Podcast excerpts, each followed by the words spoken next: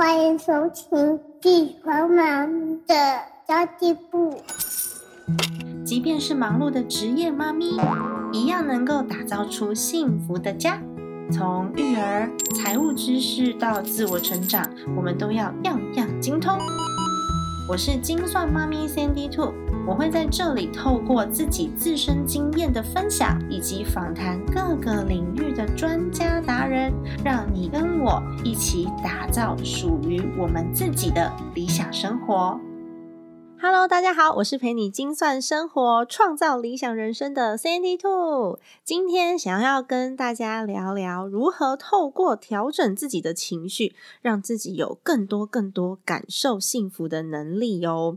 因为其实我一直觉得啊，家庭理财虽然是一个起点，因为贫贱夫妻百事哀嘛，但是我们如果要可以达到理想生活的这个境界，你心里面的情绪感受也是很重要的。我希望。可以让大家透过家庭理财为一个起点，然后让自己有感受幸福的能力哦。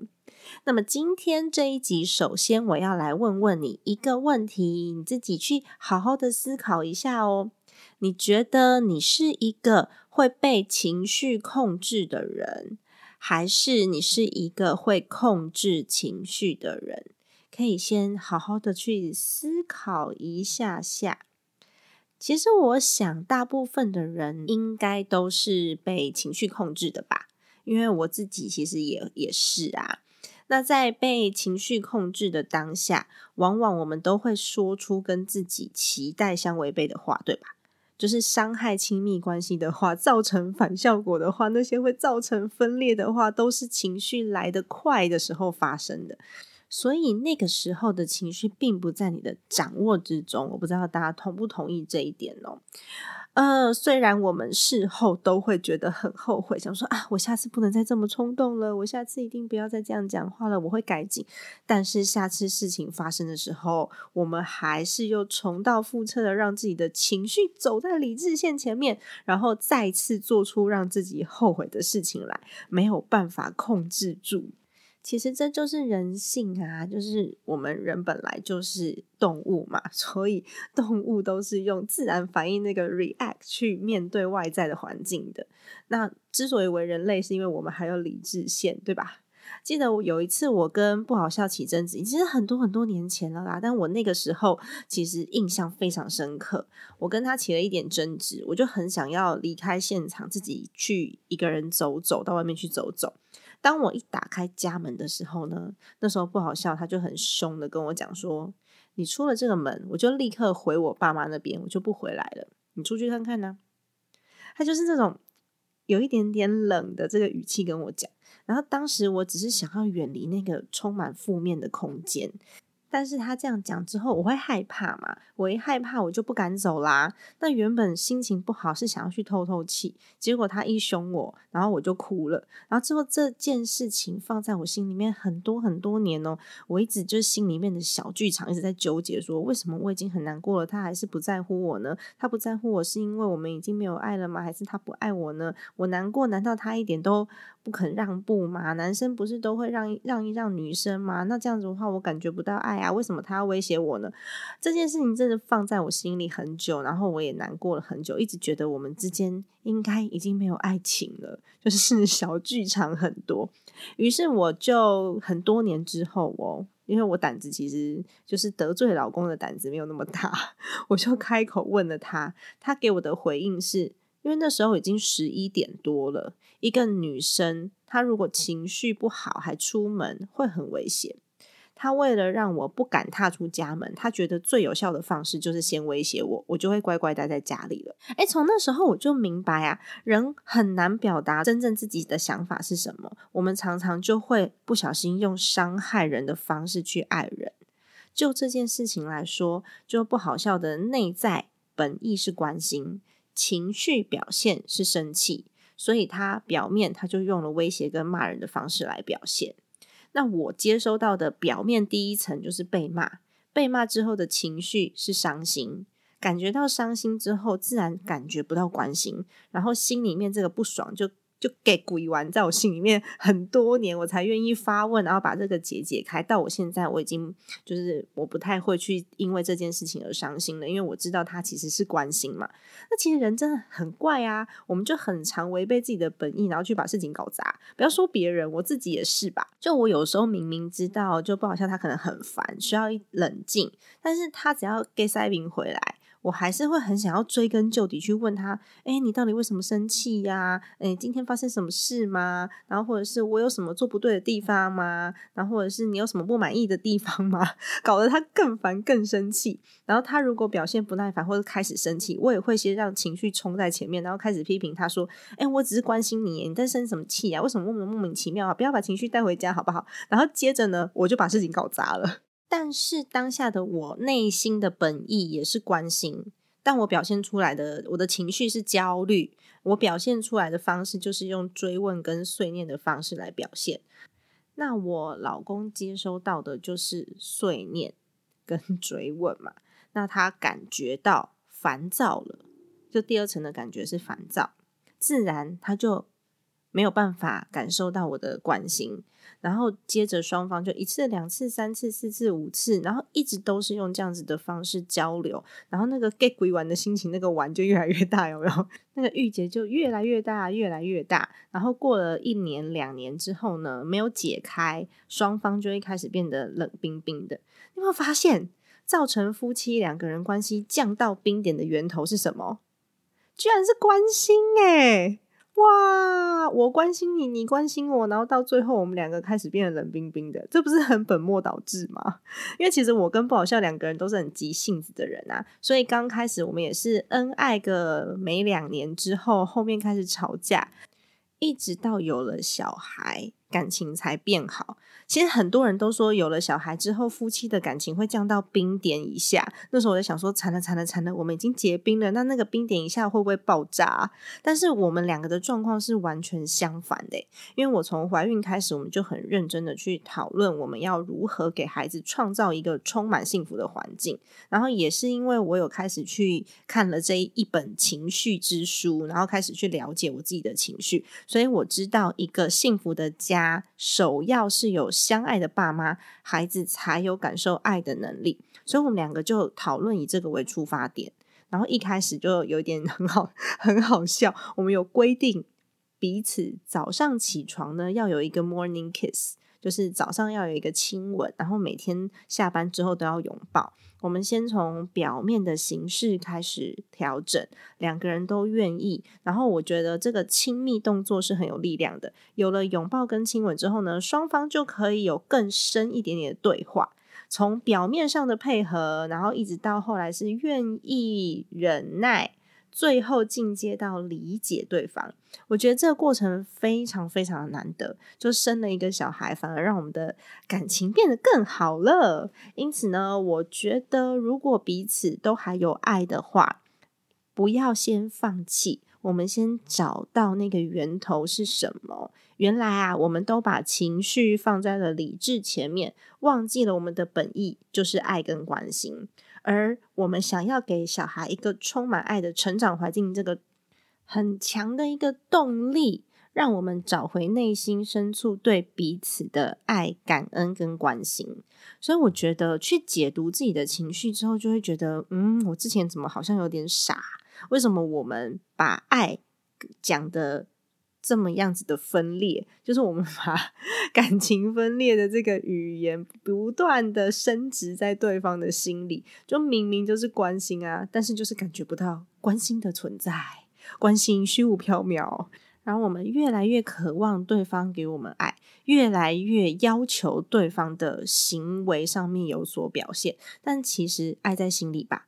爱不是一个行为啊，那其实我们家的家事一直都是不好笑做的比较多，因为他其实标准比我高很多诶，他们家是原生家庭，是一尘不染的，连那个最高的柜子都是每天擦。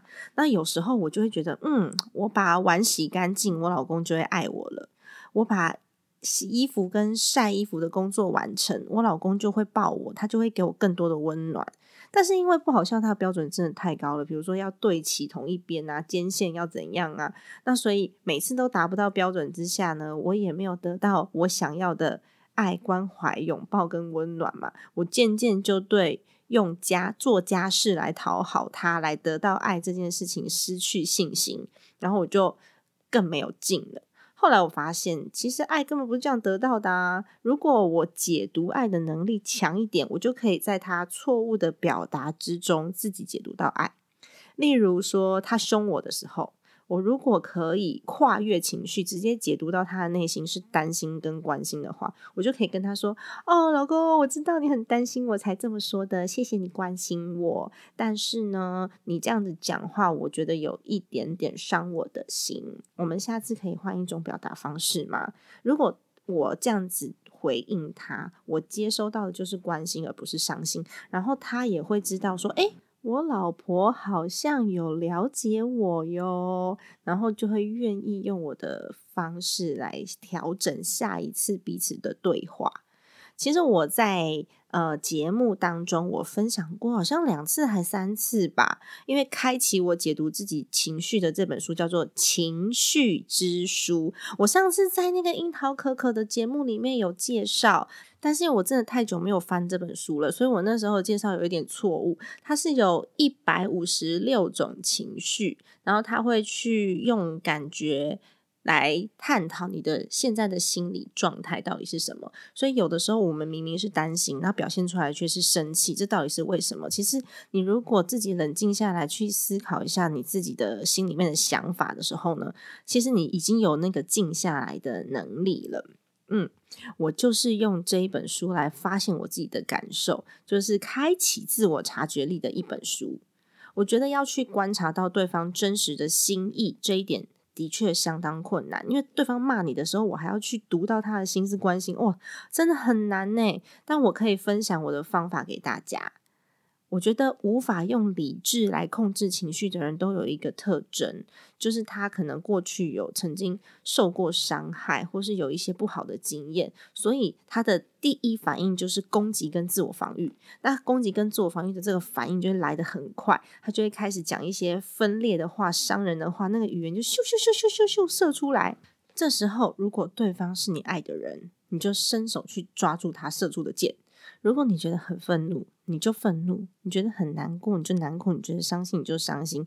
你当下你可以去感受一下自己为什么有这样子的情绪，就像那个情绪之书里面讲的，就是你的情绪背后的原因，可能不是你当下的感觉哦，就有可能是我很难过，但是我表现出来是愤怒。然后你深呼吸几下，让你的情绪走开，然后试着去想出对方讲这句话可能的原因。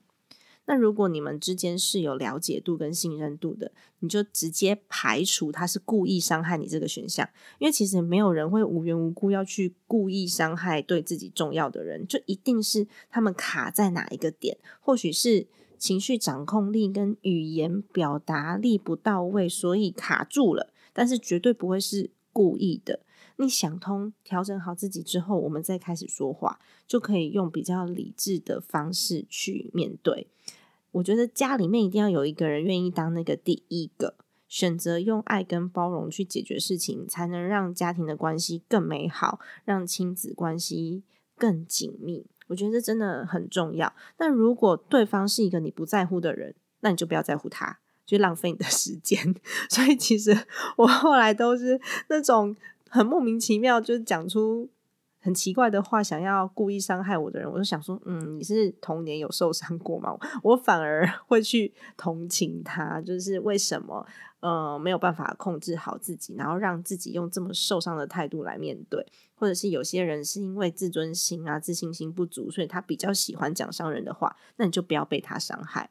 昨天晚上我去听了这个讲座，刚好就复习到一个心理学。博士就是霍金斯博士的心理能量等级图。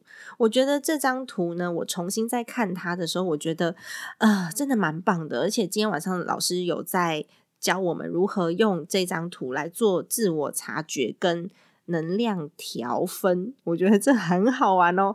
因为这个等级图，能量等级图很好找，你只要在网络上打霍金斯博士能量等级图，你就可以找到 N 个版本，中文、英文各式各样都有。因为霍金斯博士的这个量子能量的概念。他拿来解释人与人之间的这些情绪是非常非常有名的，所以你也可以去找霍金斯博士这本书。我简单解释一下那个，嗯，霍金斯博士的理论好了，他是用科学的角度来简单的解释两个看不见的东西，就比如说两个量子，它是看不见的，但是互相会有干扰的能量，就像我们看不见磁铁的磁力。可是呢，两个磁铁放在一起，就是会相互吸引跟相互排斥。那人跟人之间的能量转动呢，跟磁铁是一样的，我们看不见，但是它是会互相干扰的。这也就可以解释为什么，呃，我们人呐，很很有趣哦。我们可以透过这样子的频率，从语言、情绪跟行为上去影响身边的人，然后有很多事情都是我们吸引过来的。有时候，你有没有发现，我们常常看到一个人，我还没有接近他，我就可以感觉到对方的情绪状态。比如说，我远远看到他，我就觉得他今天心情不错哦；或是我远远看到他，我就觉得，诶，他头上有一团乌云，我今天不要靠近好了。这个是很难解释的。那霍金斯博士呢，就是用能量的概念来解释为什么人与人之间常常不用说话就可以感受到对方的情绪状态。所以有时候你觉得我我没讲话就好啦，但其实对方还是有感觉的。这就是因为能量频率的关系，就像我刚刚解释的一样啊，磁铁我们看不到，但它会吸过来吸过去。那我们现在因为学过磁力，所以我们觉得这是呃理所当然的事，但其实。量子也是这样子的一个科学概念，所以它其实是有一些科学佐证的，然后也有科学家、物理学家在做研究的。那么我们周遭发生的事情都是我们的能量吸引过来的，于是就有了这张心理能量等级图，最低的能量是二十分。最高的能量是一千分，大家可以上网去找，你就是找意识能量层级表啊，或是什么能量等级图啊，然后你只要打上那个霍金斯博士，你就一定可以找得到，因为非常非常的多。那你看着这张图哦，它其实最中间的情绪是两百分，然后一直往下，两百分以下的叫做低频能量。低频能量的情绪有哪些呢？低频能量有骄傲。有愤怒，有欲望，有恐惧，有悲伤，有冷淡，有内疚，有羞愧，这些都是能量等级比较低的能量，会让你自己吸引过来比较不好的人跟不好的事，因为同频会共振嘛。所以当你的能量很低的时候，你身边就会围绕着相同的人。那两百分以上的能量是比较高频的能量，它是勇气、淡定、主动、宽容。然后很明智的人，很有爱的人，喜悦和平。但最后一个就是最高等级，就是开悟。我觉得很少人可以达到这样子的境界啦。所以我自己是觉得，如果我们可以达到就是三百到五百这个中间，也就是宽容、明智、爱，然后最后你可以有一种喜悦的感觉，其实你的人生就已经可以过得很美好嘞。如果我们长时间让自己的情绪平调平在三百以上，三百有什么？三百就是宽容啊、真诚啊、友善啊，然后自我成长啊。如果说你这些情绪是围绕在身边的话，你看什么事情都已经觉得很美好了，不不需要达到那是大师等级哦。你试想一个画面哦。一个正在情绪上就是很欢欢欢的老婆，然后她在那边傲肚肚生气，我们可以用两个方式去处理，然后试着你对照那个能量等级图，比如说你老婆在傲肚肚嘛，然后就想说生什么气啊，有什么好生气的，然后就从等级就变成愤怒了。如果说你现在有空的话，你可以去对照那张表；如果没有空的话，我们就之后再找到这张表就可以了。你的情绪就是很愤怒，然后老婆就心想。我今天在公司里面被老板羞辱了，所以我现在情绪很不好，我没有办法表现出很快乐的感觉。那你还凶我，所以呢，他就会开始觉得有一点悲伤，那情绪就更往下往下走喽，就变成失落依赖，因为他觉得老公没有办法去了解他，他就变成很很失落、很悲观。那你就再继续骂他嘛。那你晚上回来煮饭，你就好好煮啊。那你一个生气的脸看起来就很讨人厌，你知道吗？这时候呢，老公还是继续用愤怒来对待太太，那太太就会更悲伤。然后最后两个人吵到后来，情绪等级就会变成很冷淡，然后甚至太太觉得我老公不了解我，我受了委屈他也不安慰我，然后两个人就会变得 绝望又冷淡。我觉得这是一第一个处处理方式。那第二个处理方式是，老婆在厨房里面，她生气傲肚肚。然后老公就问她说：“这时候老婆的情绪是什么？她有一点可能有点悲伤或是愤怒吧。”那这时候老公说：“啊，今天怎么了啊？为什么你心情看起来不太好啊？”那他是用一个呃比较信任的方式给他安全感。然后老婆这时候心打开了，她就会开始分享说：“啊，我老板今天呢，他说我什么东西做不好，但是我的本意不是这样，我被误会了。”那老婆的情绪就往上提升了，她本来是很悲伤的，她就往上提升了一点点，然后会比较有勇气，因为受到肯定了嘛。那先生呢，就过去抱她一下。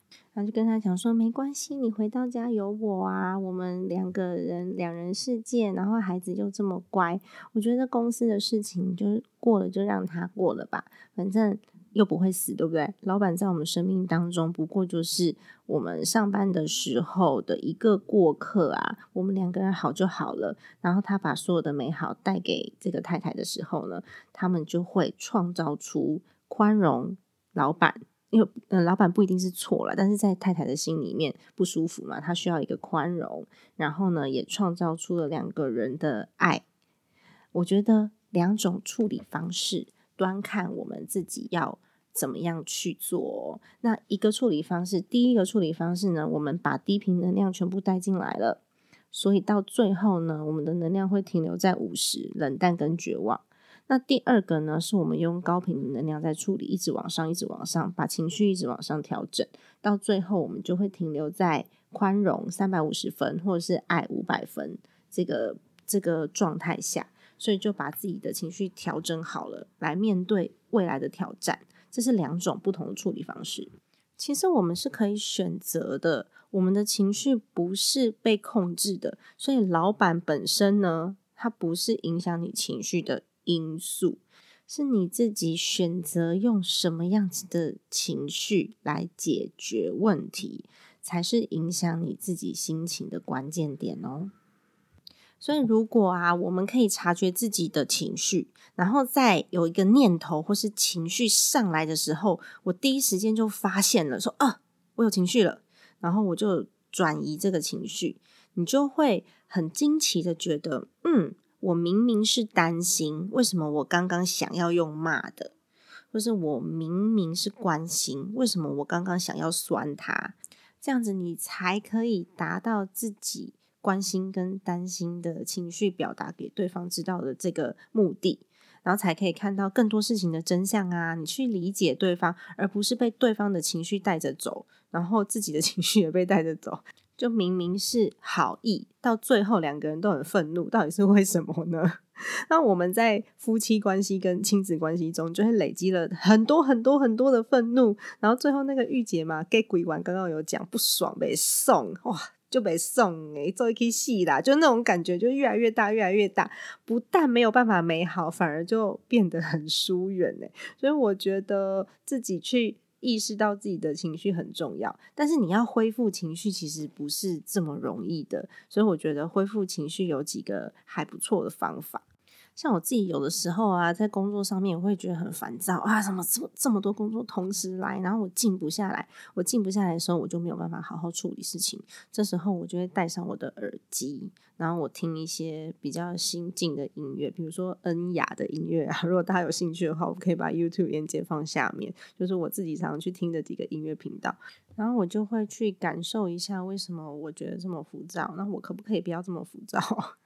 我先稍微静下来。那如果我在家的话，我就会开一些就是比较嗨的音乐，rock，或者是 比较有趣的轻快音乐，然后我就在家里面跳舞，带着我儿子一起，我说跟妈妈一起跳舞，go go go，然后我们两个跳一跳，可能心情就调节过来的。那如果你喜欢比较平静一点的话，我也会带着我喜欢的味道的精油，因为我觉得就是嗅觉也可以让人感受到不同的情绪，诶，就是有一些就比较可以稳定的精油。然后你就闻一下，然后也是静下来去想想自己刚刚发生什么事了。我觉得这几招都还蛮有用的。那当然呢，还有一些，比如说每天。